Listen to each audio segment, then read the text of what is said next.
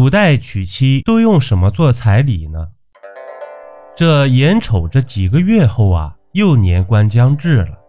这参加工作后最怕过年，这一到年关就得想好各种理由和借口来应付家族里的七大姑八大姨，这否则呀，催婚永远都是进行时。可谈及婚姻，既不是儿戏，又与经济能力息息相关。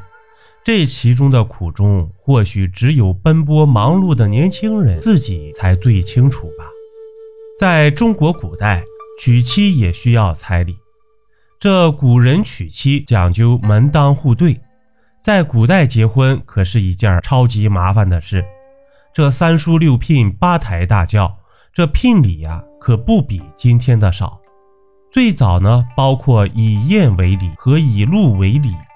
以大宴为彩礼的说法，应该来自于周公所制定的周礼，在礼仪适婚礼中就多次提到了大宴，包括纳采用宴、纳吉用宴、请妻用宴等等。这以鹿为礼的说法，其实同样来自于《礼记》，有这么一句记载：“大号使至嫁娶，以栗皮为礼。”这个栗皮其实就是鹿皮。礼义适婚礼中其实也有所提及，纳征、玄勋束帛、栗皮。这个玄勋束帛其实就是红黑色与浅红色的帛五匹。玄勋说的是两种颜色，束帛指的是数量，将五匹布束到一起叫做束帛。所以说，先秦时期一般的聘礼应该是大雁若干，鹿皮两张，彩布五匹。这等到两汉时期，《史记·淮南衡山列传》中有记载，开张见刘长的时候，闲聊谈到了自家娶媳妇的聘礼，以二千担奉之。也就是说，开张准备的彩礼是两千担俸米。这两千担粮食是多少啊？从《汉书·百官志》来看，汉代小县县令年俸三百担，上县县令年俸六百担，大县县令年俸千担。两千担俸米是小县令七年之俸禄，大县令两年的工资。可见这并不是一个小数目。在《新论·离世》中。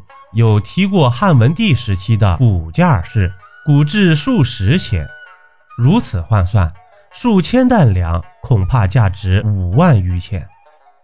此外，《太平御览》中还记载了一位叫展允的小官，准备的聘礼是二三万钱。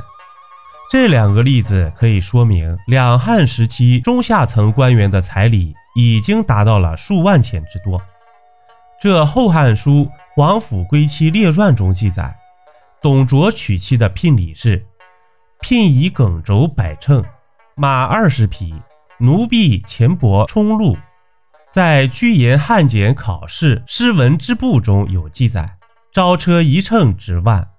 而董大人娶妻，光是价值的一万招车就准备了百辆，再加上充禄的钱帛。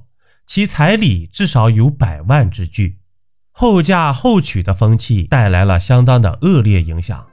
有贫困的地区因为付不起彩礼而出现了大面积的不婚现象，当地政府不得不为适龄青年出钱结婚，这当然不是长久之计。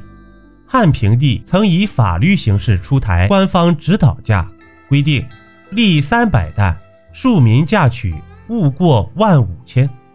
两汉时期的彩礼相比先秦时期已然翻倍增长，从礼仪大于经济变成了经济大于礼仪。到了唐朝，在唐律中对彩礼做出了详细的规定，不同阶层的人对应不同等级的聘礼，不得随便逾越，以此杜绝天价彩礼的出现。但法律并没能解决问题。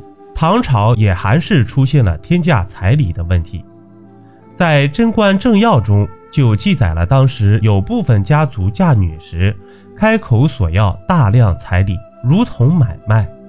每嫁女他族，必广所聘财，以多为贵。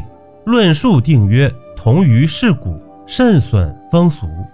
这到了清朝的彩礼呀，也不在少数。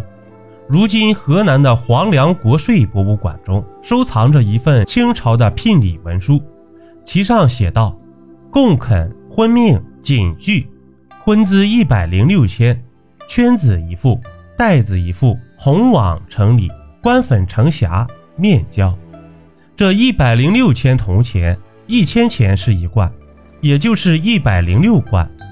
这在当时，一斤大米不过十文铜钱。这一百零六贯毫无疑问是一笔巨款，更不用提其他的金银首饰了。这从宋代开始，后嫁是十分盛行的，大量的金银财宝来作为娶妻的彩礼。其中作为彩礼的金银财宝，换成现代货币能换多少钱呢？据说金兵攻占大宋都城的时候，秦桧和妻子一同被俘虏。这秦桧的妻子就感叹说：“当初二十五万彩礼迎娶我，如今却与你颠沛流离。”您可能不太明白这二十五万贯是什么概念。